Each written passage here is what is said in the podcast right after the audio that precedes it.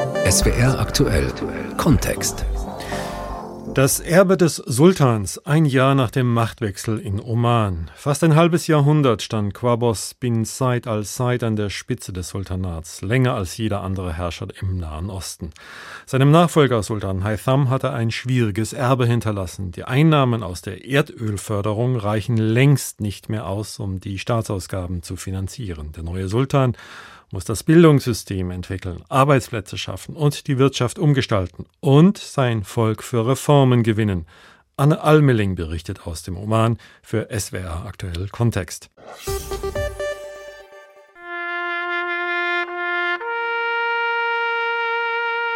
Die Flaggen wehen auf Halbmast, die Menschen am Straßenrand recken ihre Hälse.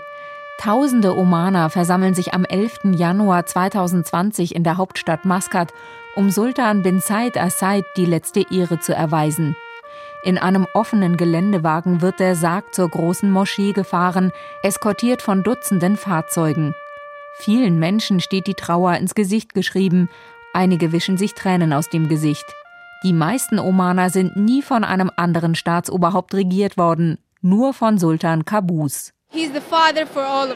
Er war ein Vater für uns alle. Er hat uns geführt und das Land aufgebaut. Sultan Qaboos hat sehr viel getan, und zwar aus dem Nichts. Ich hatte gehofft, dass wir sein 50. Thronjubiläum erleben. Wir leben in Frieden. Vor Sultan Qaboos gab es das nicht. Er hat vor allem uns Frauen unterstützt. Ich glaube nicht, dass ein anderes Staatsoberhaupt in der Golfregion Frauen so gefördert hat wie er. Ohne seine Unterstützung wäre es uns unmöglich zu reisen, zu studieren oder zu arbeiten. Fast ein halbes Jahrhundert stand Qaboos bin Said Assaid an der Spitze des Sultanats Oman, länger als jeder andere Herrscher im Nahen Osten. Er brachte die verschiedenen Provinzen unter seine Kontrolle, befriedete die zerstrittenen Stämme und führte das abgeschottete Land in die Moderne. Auch international machte sich Qaboos einen Namen als erfolgreicher Vermittler zwischen verfeindeten Nationen. In einer Region, die von Kriegen und Konflikten geprägt ist, blieben die Omaner unter seiner Herrschaft von Unruhen weitgehend verschont. Bis zuletzt genoss der Monarch hohes Ansehen im Nahen Osten und darüber hinaus. Doch seinem Nachfolger Sultan Haitham hat Qaboos ein schwieriges Erbe hinterlassen. Die Einnahmen aus der Erdölförderung reichen längst nicht mehr aus, um die üppigen Staatsausgaben zu finanzieren. Die jungen Menschen im Sultanat fordern Mitsprache, Jobs und Perspektiven. 50 Jahre nach dem Sprung in die Moderne muss der neue Sultan das Bildungssystem entwickeln, Arbeitsplätze schaffen, die Wirtschaft umgestalten und sein Volk für schmerzhafte Reformen gewinnen. Mansur Ashabibi packt seine Sachen zusammen. Der Bibliothekar mit dem grauen Bart und dem freundlichen Lächeln will nach Hause zu seiner Frau und seinen sechs Kindern. Gerade einmal eine halbe Stunde braucht er dafür, wenn er den Express Highway nimmt. Ashabibi ist froh über diese schnelle Verbindung. Ende der 60er Jahre, als er noch ein Kind war, hätte die Fahrt einen ganzen Tag gedauert. Damals gab es im ganzen Land, das ungefähr so groß ist wie Italien, nur wenige Kilometer asphaltierte Straßen und Oman gehörte zu den am wenigsten entwickelten Ländern der Welt. Wir haben nur sehr selten ein Auto gesehen. Es war sehr ruhig, vor allem in der Nacht. Nach Sonnenuntergang war es so still, dass man jeden Laut hören konnte, jede Stimme, jedes Wort, das gesprochen wurde. Es gab auch kein Licht. Wir haben Kerzen benutzt. Kerzen, die wir erst einmal selbst herstellen mussten. Mansur Ashabibi ist Anfang 50. Sein genaues Alter kennt er nicht. Er wuchs in Mushanaa auf, etwa 100 Kilometer nordwestlich von Maskat, an der Küste des Golfs von Oman. Sein Vater bewirtschaftete eine Farm, die zehn Kinder halfen beim Anbau von Datteln und Mangos. Eine Schule gab es nicht, aber ein Lehrer aus der Nachbarschaft brachte Mansur und seinen Geschwistern den Koran bei. Uh, er lehrte uns auch das Alphabet. Wir haben die Buchstaben auf Kamelknochen geschrieben. Kamele haben einen großen Knochen im Rücken, flach, ein bisschen wie eine Tafel. Und jedes Kind hat einen solchen Knochen zum Schreiben benutzt. Im Wald haben wir schwarze Kohle gesammelt. Das war unser Stift. Mit den Einnahmen aus der Erdölförderung, die in Oman in den 1960er Jahren begonnen hatte, begann Kabus nun, das Land zu entwickeln. Dafür holte er viele Gastarbeiter nach Oman. Sie machen inzwischen mehr als die Hälfte der fast fünf Millionen Einwohner aus. Heute verfügt der östlichste Staat der arabischen Halbinsel über Schulen, Universitäten, Krankenhäuser, eine Oper und ein Straßennetz, das bis in den letzten Winkel des Landes reicht. Wie schnell sich das Land in den vergangenen Jahrzehnten verändert hat, damit beschäftigt sich Joha al-Hathi. In ihrem Roman Himmelskörper erzählt die Schriftstellerin von einer Familie, die über drei Generationen den Wandel im Sultanat miterlebt von einer traditionellen Stammesgesellschaft, in der Sklaven gehalten werden, zu einem modernen Ölstaat. Einen Teil dieser Veränderungen hat die heute 42-Jährige selbst beobachtet. Als in den 80er Jahren die Sultan Kabus Universität eröffnet wurde, zögerten einige Familien, ihre Töchter dorthin zu schicken. Denn die Universität liegt in der Hauptstadt Maskat und die Töchter müssen in einem Studentenheim übernachten. Ein paar Jahre später, in den 90er Jahren, war es schon ganz normal, dass alle Mädchen zur Uni gehen können. Und im 21. Jahrhundert ist es völlig selbstverständlich, dass die Studentinnen im Ausland studieren und Stipendien für Australien, Großbritannien und die USA bekommen. Für die meisten Familien ist das eine ganz normale Sache.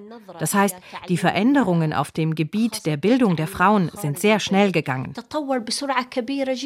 Unter der Herrschaft von Sultan Kabus ist die Bevölkerung in Oman stark gewachsen. Viele Omaner, die im Ausland gelebt hatten, kehrten nach seiner Machtübernahme in ihre Heimat zurück, um beim Aufbau des Landes zu helfen. Als die beliebtesten Posten besetzt waren, wurde die öffentliche Verwaltung jahrzehntelang immer weiter ausgebaut, um möglichst viele Menschen mit Stellen zu versorgen. Unser Verwaltungsapparat ist sehr groß. Das ist eines der größten Probleme. Zwischen 70 und 75 Prozent unserer gesamten Öleinnahmen, unserer größten Einnahmequelle, gehen in die Gehälter für die Beamten. Was übrig bleibt, ist sehr wenig. Deshalb haben wir ein riesiges Defizit in unserem Staatshaushalt und das wächst. Darauf müssen wir Acht geben sagt der Wirtschaftsexperte Murtada Hassan Ali. In den Branchen, die den Omanern wenig attraktiv erscheinen, arbeiten vor allem Inder, Pakistaner und Bangladescher.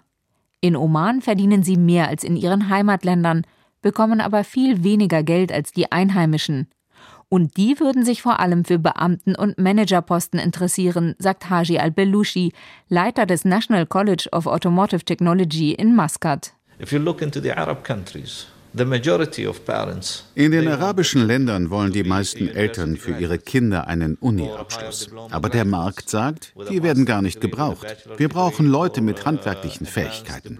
Manche Eltern verbieten ihrem Kind aber, als Kellnerin oder als Koch in einem Hotel zu arbeiten oder als Klempner oder Monteur. Sie sehen ihre Kinder lieber im Militär oder in der Verwaltung.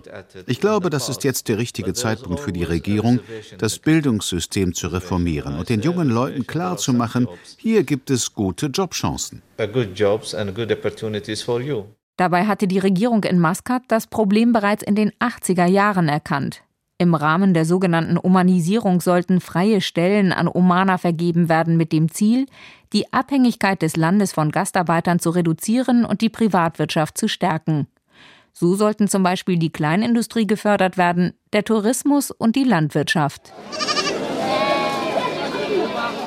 kleine weiße Schafe, kräftige schwarze, geschorene Schafe mit dickem Fell. Die Tiere auf dem Viehmarkt in Niswa stammen aus allen Teilen des Sultanats. Männer in langen Gewändern und mit weißer Kopfbedeckung tragen Lämmer auf dem Arm, ziehen alte Böcke hinter sich her, immer im Kreis. Interessenten bilden eine Gasse, begutachten die Wiederkäuer, schätzen ihren Preis. Abdallah Said Asabari weiß, worauf es ankommt. Am besten überprüft man die Schafe mit den bloßen Augen. Man muss ihnen auf die Zähne schauen. Es gibt bestimmte Kriterien für ein gutes Schaf. Ich mache das seit meiner Kindheit. Seitdem komme ich regelmäßig zum Markt, jede Woche. Dicht an dicht drängen sich Käufer und Verkäufer bis in die erste Reihe. Oman hat sich in den vergangenen Jahren zu einem beliebten Urlaubsziel entwickelt. Die Kombination aus traditioneller Kultur und exklusiven Luxushotels kommt bei den Gästen aus dem Ausland gut an. Auch Wüstentouren, Tauchurlaube und Kreuzfahrten sorgten bis Jahresbeginn für steigende Besucherzahlen. Im März sollte Oman das offizielle Partnerland der internationalen Tourismusbörse in Berlin sein. Doch dann wurde die Messe abgesagt und der Ausbruch der Corona-Pandemie brachte den Tourismus im Sultanat vollständig zum Erliegen. Die fehlenden Einnahmen aus der Ölförderung wird die Branche so auf absehbare Zeit nicht kompensieren können. Weihrauch aus dem Süden des Landes, traditionelle Tücher aus Salala, Schmuck aus Ostafrika. Auf dem kleinen Zug von Matrach preisen Händler ihre Waren an. Das Angebot richtet sich vor allem an Besucher aus dem Ausland. Ich wollte eigentlich gar nichts kaufen, aber jetzt war ich für ungefähr 300 Euro shoppen. Omanische Kleidung, also die Starscha und Kefia, für meine Neffen. Und ich habe Weihrauch gekauft, denn dafür ist der Oman berühmt. Sagt Aziz aus Saudi-Arabien. Ein paar Schritte weiter lässt sich Mochta aus dem Iran verschiedene Andenken zeigen. Oman ist sehr angenehm, weil es hier so entspannt ist. Die Leute sind sehr freundlich, gerade auch zu uns Persern. Alle helfen einem. Wenn du Hilfe brauchst, helfen die Omaner dir. Das Sultanat gehört zu den wenigen Ländern im Nahen Osten, in denen Menschen aus Saudi-Arabien und dem Iran nebeneinander einkaufen gehen oder im Restaurant sitzen können. Zu beiden Regionalmächten unterhält Oman gute Beziehungen. Die Mehrheit der omanischen Muslime sind Ibaditen, zählen sich also weder zu den Sunniten noch den Schiiten. Ein Grund, warum Sultan Qaboos sein Land aus den konfessionalisierten Konflikten konsequent heraushielt. Auch nach der Islamischen Revolution im Iran ließ er den Kontakt zu Teheran nicht abreißen, sondern spielte zeitweise sogar die Rolle eines Vermittlers zwischen den Mullahs und den USA. Sein Nachfolger Haitham bin Tariq will diese Politik fortführen. Seit Generationen hissen wir unsere Flagge und stellen sicher, dass Omans friedliche Botschaft in der Welt Gehör findet. Aufbauen statt zerstören sich einander annähern, statt sich zu entfremden. Und wir streben danach, diesen Kurs fortzusetzen.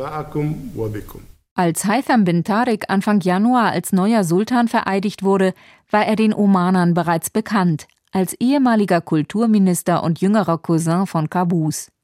Schon lange war Haitham als möglicher Nachfolger gehandelt worden. Doch dass er auch der Favorit von Sultan Qaboos war, wusste man erst, als nach dem Tod des Monarchen ein hinterlegter Brief geöffnet wurde. Mit der Vereidigung Haithams als neuem Sultan gingen auch die Posten des Premierministers, Oberbefehlshabers der Streitkräfte, Verteidigungsministers, Finanzministers und Außenministers auf ihn über. Diese Machtfülle habe sich sein Vorgänger Qaboos einiges kosten lassen, sagt Jürgen Werner. Der ehemalige Prorektor der Deutschen Universität in Maskat hat viele Jahre in Oman gelebt. Die Garantie für das Funktionieren des Staatswesens in Harmonie mit der Tradition ist erkauft. Aber wenn kein Geld mehr da ist, um es zu kaufen, dann fallen die auch ganz schnell wieder in ihre tribalen Strukturen zurück.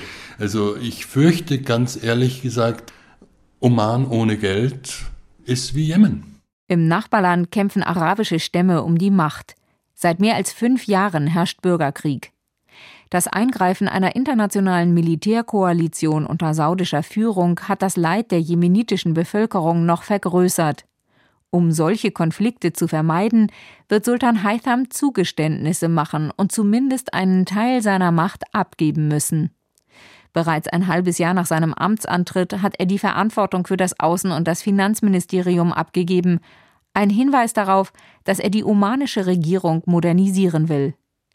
Dennoch wird sich das Sultanat in absehbarer Zeit nicht in eine Demokratie verwandeln. Wegen der hohen Staatsverschuldung ist Oman auf finanzielle Hilfe aus anderen Golfmonarchien angewiesen. Vor allem die Vereinigten Arabischen Emirate und Saudi-Arabien beide reich und konservativ, zeigen bislang aber kein Interesse daran, ihrem eigenen oder dem omanischen Volk mehr Mitsprache zuzugestehen. Als neuer Herrscher im Sultanat Oman werde es Haitham nicht leicht haben, meint Jürgen Werner. Der Qaboos, der hat das Land aus dem Mittelalter geführt. Und der Haitham, der muss sich mit ganz normalen Problemen rumschlagen. SWR aktuell Kontext. Anne Almeling berichtete aus dem Sultanat Oman.